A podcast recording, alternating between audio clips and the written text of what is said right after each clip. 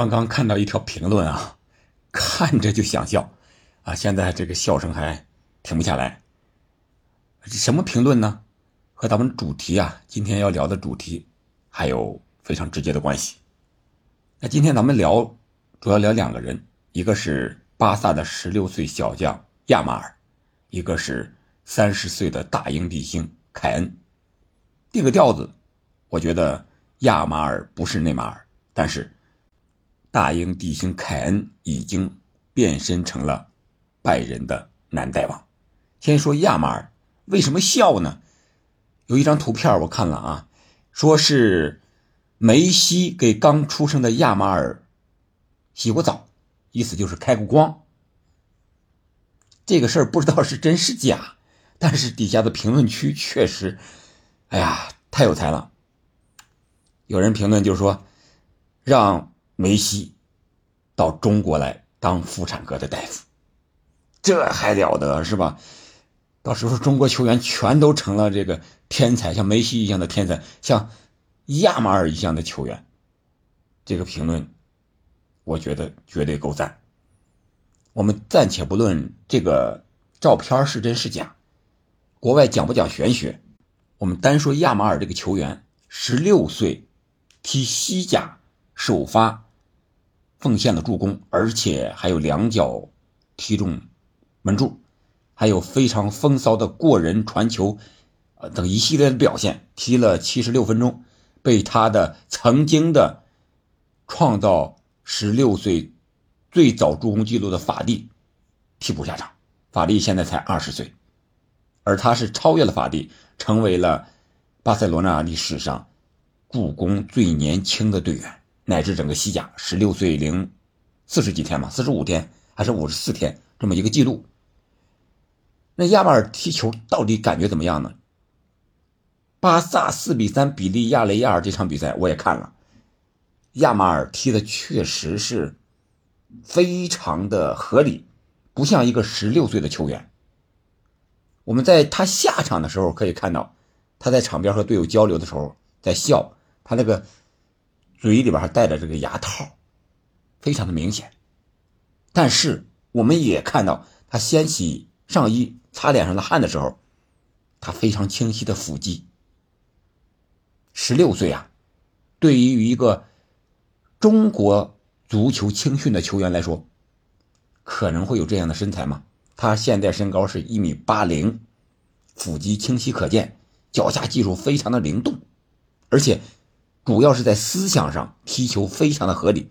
首先，他的对抗肯定不如成年的队队员，但是他用靠脑子踢球来在场上跑位。所以说，哈维选择了让他首发，把法蒂啊挤到了这个替补席上。在拉菲尼亚红牌停赛不能出场的情况下，他把握住了机会，成为这场比赛的最佳球员。我个人感觉。他的风格和内马尔是不太一样的，虽然名字只有一字之差，当然是翻译过来啊，但是他的身高要比内马尔高。内马尔现在一米七五，亚马尔是十六岁已经一米八，按照这个成长速度来讲，我觉得他到个一米八五或者一米九，也许都有可能。当然，也许就一米八就此打住了。但是踢场上位置来看，内马尔显然是。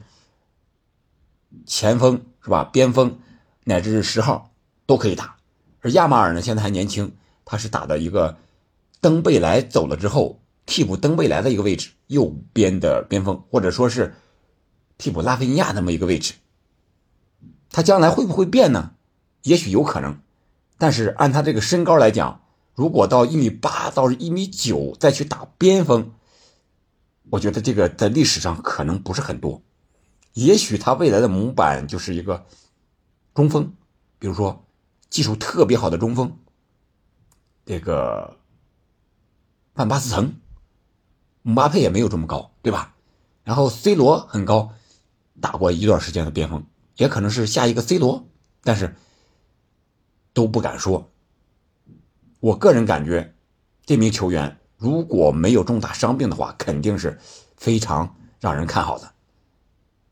他的前辈现在二十岁的法蒂还在巴塞队中，对吧？就是因为严重的膝伤膝伤之后，那回来他就状态全无了，没有之前的那种感觉了。这么年轻，在这么激烈的比赛之中，有可能下一步还要入选西班牙国家队。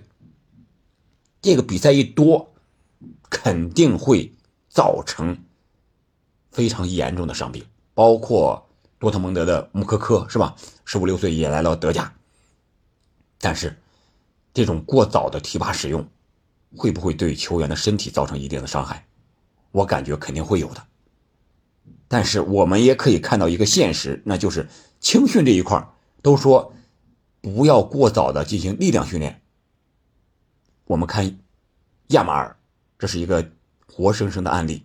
如果没有强大的力量训练，或者说他自己没有核心的力量，他是很难在西甲这么对抗强烈的赛场上立足的。所以说，这个青训到底应该怎么搞？我觉得还是应该好好研究适应我们亚洲人、中国人的一个体质这样一个理念来训练，而不是照搬照抄的国外的。哪怕就是近邻日本的，是吧？现在我们得到的一些数据啊，一些人身体的指标啊，更多的是欧美人的研究，人家是利用欧美人的一个身体条件、基因去研究欧美人训练的特点，而我们把这些数据照搬过来用在中国人的身上，合适不合适？有可能一个数据微小的差距，就有可能是吧？南辕北辙。或者说是谬以千里，那就得不偿失了。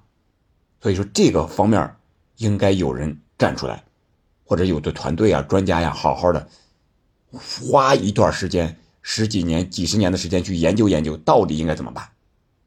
这是亚马尔这场比赛，我个人是这么一个简单的感觉：第一，他有很好的一个未来，但是要避免伤病；第二，他的发展模板不是。内马尔，我个人感觉啊，不是内马尔，虽然技术很好，有可能是范巴斯滕或者说是 C 罗这样一个边锋，慢慢的可能会打到中锋这样一个位置上。这是这个，然后我们再聊聊凯恩。凯恩呢，到了德甲之后，可以说进入角色非常的快，两场比赛三个进球，一个助攻。上一场三比一奥格斯堡，他是点球。还有一个是右脚外脚背的一个搓射吧，算是梅开二度，帮助拜仁是三比一战胜了奥格斯堡。凯恩个人，我觉得他的性格非常好，融入这个拜仁这个体系没有任何问题。包括这个老将穆勒啊，凯恩在采访时候也说了啊，穆勒一直对他非常好啊，一直帮助他融入这支球队。而这个阿方呢，这个加拿大的队员两次给凯恩助攻了，又形成了一个新的连线。大家可以起个名字，阿方和凯恩和哈里凯恩，是吧？叫一个什么名字？还有萨内，呃，这些队员都愿意给凯恩传球。凯恩在拜仁踢的比在热刺踢的要轻松一些。轻松在哪儿呢？就是他可以不用频繁的回撤拿球组织进攻，然后再上去抢点。他在拜仁可以单纯的当一个中锋使用。纯中锋，就压着对方的中后卫，啊，到最危险的一个区域就行了。这是凯恩一个变化的地方，呃，但是凯恩有这样的实力。他虽然拿球不多，我们都知道，作为一名纯中锋来讲，基本都是出现在对手防线的最危险的区域，肯定不会让你轻易拿球，因为你一拿球就极有可能造成危险。一场比赛十几、二十，最多三十几次传球、触球，也就了不得了。包括哈兰德，包括莱万，都是这样的待遇。但是凯恩呢？我觉得他是实力应该是能够竞争德甲的最佳射手。当然，他在拜仁这样一个难带王的球队，本身就具备这样的条件，这是没有任何疑问的。然后就是本赛季拜仁能不能给凯恩带来一座冠军？除了德甲之外，会不会在欧冠有所斩获？这个可能是凯恩最期望的。他来到拜仁之后，如果一年能够获得两个重要的锦标，对凯恩来讲可能也就圆满了，是吧？接下来他就会像梅西一样享受足球了。好了，今天咱们就简单聊到这儿，感谢您的收听，我们下期再见。